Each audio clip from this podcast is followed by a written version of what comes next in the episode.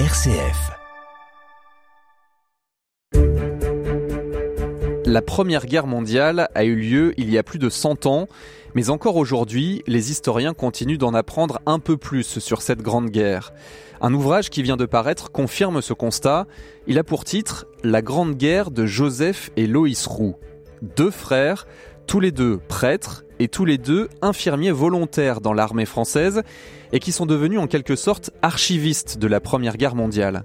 D'août 1914 à décembre 1918, Loïs Roux a noirci près de 2000 pages de carnets de guerre tenus quotidiennement et son frère Joseph a pris lui plusieurs centaines de photos. Un témoignage unique car ininterrompu pendant 52 mois. La Grande Guerre, vécue de l'intérieur par deux frères, c'est le sujet du jour dans Tempo. Tempo, le podcast d'actualité de RCF Lyon, présenté par Jean-Baptiste Cocagne. Eh, bonjour Yann Fraisse. Et bonjour Jean-Baptiste, bonjour à toutes et à tous. Vous vous êtes donc plongé dans cet ouvrage et dans ces 52 mois d'histoire, des ouvrages et des témoignages de soldats sur la Grande Guerre, on en connaît, mais en quoi celui-là est-il unique? Eh bien Jean-Baptiste, il est unique pour une raison, celle du croisement de deux approches. Une première approche presque journalistique, avec un journal de guerre tenu jour après jour sur le champ de bataille par Loïs Roux, et une approche ensuite photographique, alimentée dans un premier temps par Joseph Roux, puis reprise par son frère après son décès en décembre 1915. Deux frères engagés comme volontaires dès 1914, le point de départ de leur journal, compilé donc dans cet ouvrage, et qu'on va décrypter ensemble aujourd'hui avec deux personnes. Eh bien, je m'appelle Laurent Vessière, je suis conservateur général du patrimoine et directeur de l'établissement de communication et de production audiovisuelle de la Défense. Moi, je suis Yves Le Maner, je suis agrégé d'histoire et historien des deux guerres mondiales depuis maintenant près de 40 ans. Yves Le Maner est aussi et surtout l'un des deux auteurs hein, de cet ouvrage.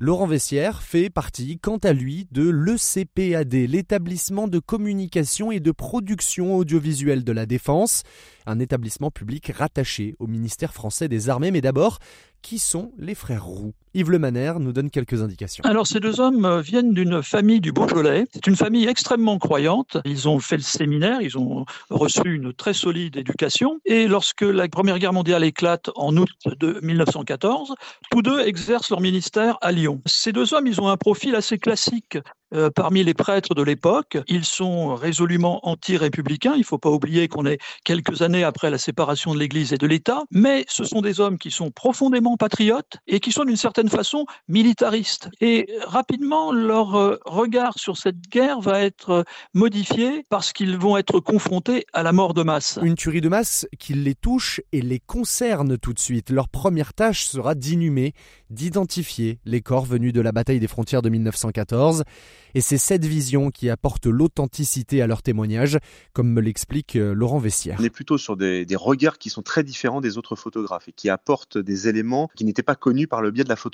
Des choses que l'on supposait, des choses que l'on avait décrites, mais pour lesquelles on n'avait pas d'image. Et dans les Vosges, c'est le cas. Il y a un ensemble d'images, euh, puisqu'ils sont souvent en première ligne et qu'ils ont donc du fait de leur appareil photo un Vest Pocket, c'est-à-dire un petit appareil Kodak qui est portable. Il est facile pour eux de prendre des photographies, contrairement à une production euh, de plaques de verre qui nécessite près de 40 kg de matériel. Et donc on découvre, si vous voulez, une vie quotidienne sur le front, sur les différents théâtres d'opération, que l'on n'avait pas forcément dans le reste des photographies conservées pour la Première Guerre mondiale. D'autant plus que ces photos ont été prises pour la plupart de manière illégale, et oui l'armée française n'avait pas d'organe de photographie officielle avant 1915 et interdisait la prise de vue par les soldats par peur de l'espionnage. Alors ça n'a pas empêché hein, les frères Roux de poursuivre leur œuvre, une œuvre qui s'est attachée notamment à documenter le front ouest de la guerre, théâtre de bataille du 23e régiment d'infanterie, dans lequel les deux frères s'engagent en mai 1915. Les Vosges, la Somme, le chemin des Dames, Verdun, l'offensive des 100 jours, la Flandre, bref, mais qui s'est surtout attaché à retranscrire leur sensibilité. Écoutez Yves Le Maner. Les soldats sont des citoyens. Ils ont le sentiment d'avoir l'égalité par rapport à l'ensemble de la société et donc ils exigent la tombe individuelle en cas de décès.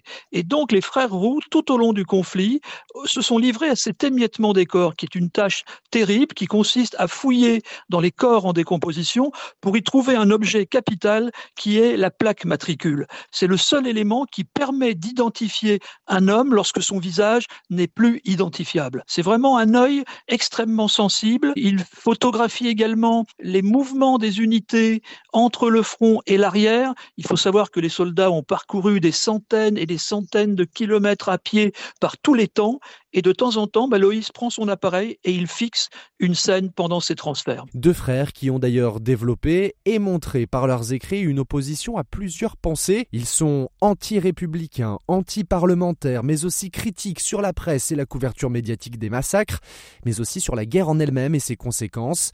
Mais c'est aussi un ouvrage et deux vies marquées par la foi catholique, comme nous l'explique encore une fois Yves Le Maneur. Euh, ils disent la messe quasiment tous les jours. Alors c'est une confrontation avec un milieu qui est pas forcément très religieux. Les soldats sont des gens d'origine modeste. Certains viennent euh, de régions ancrées dans le catholicisme. Là, il n'y a pas de souci. En revanche, il a aussi affaire à des gens beaucoup plus réticents par rapport à la religion. Il se plaint à plusieurs reprises de la faible adhésion de certains des soldats de son unité à son engagement religieux. Ce qu'il faut aussi comprendre, c'est que son statut de, prêtre euh, lui donne une aura auprès de ses camarades. Il est plus instruit qu'eux, il est courageux, c'est quelqu'un qui n'a pas peur. Sa foi le porte, il prend des risques lors des offensives pour prendre des photos, là aussi tout à fait rarissimes, euh, notamment lors de l'offensive du chemin des dames. Et il y a une autre fonction qui lui donne un prestige important auprès de ses camarades, c'est que c'est lui qui se charge d'écrire aux familles pour les informer de la mort d'un des leurs. Et le fait d'écrire à la famille, euh, c'est montrer que ces gens sont inclus dans la grande histoire, qu'ils ont joué un rôle même si leur vie a été interrompue par la guerre. Et c'est un témoignage de la Grande Guerre? Que nous n'aurions peut-être jamais pu voir. Et oui, les archives du Rhône ont mis la main sur dix premiers volumes de ce journal lors d'une vente publique en 2020. Puis en 2021, près de 1000 autres tirages des frères Roux ont été restitués à l'ECPAD par le petit-neveu de Joseph Eloïs. Les historiens cherchaient ces fonds depuis déjà de nombreuses années.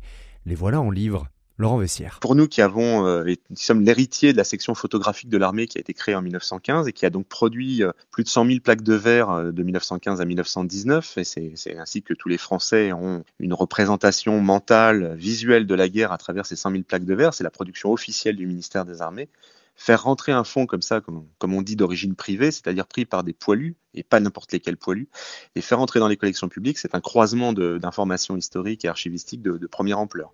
Donc tout cela justifiait euh, la réalisation d'un ouvrage. Un fonds d'archives est le témoignage unique de deux hommes, un ouvrage d'utilité publique que vous pouvez vous procurer, vous aussi, une fenêtre sur le passé, pleine d'authenticité. La Grande Guerre de Joseph et Loïs Roux, c'est un livre édité par le CPAD et les archives métropolitaines et départementales du Rhône et de Lyon. C'est à acheter en librairie si vous êtes euh, intéressé. Merci en tout cas Johan Fraisse pour cette plongée historique dans la Grande Guerre. Tempo revient demain. En attendant, tous les épisodes sont à retrouver sur rcf.fr et sur toutes les plateformes de podcast.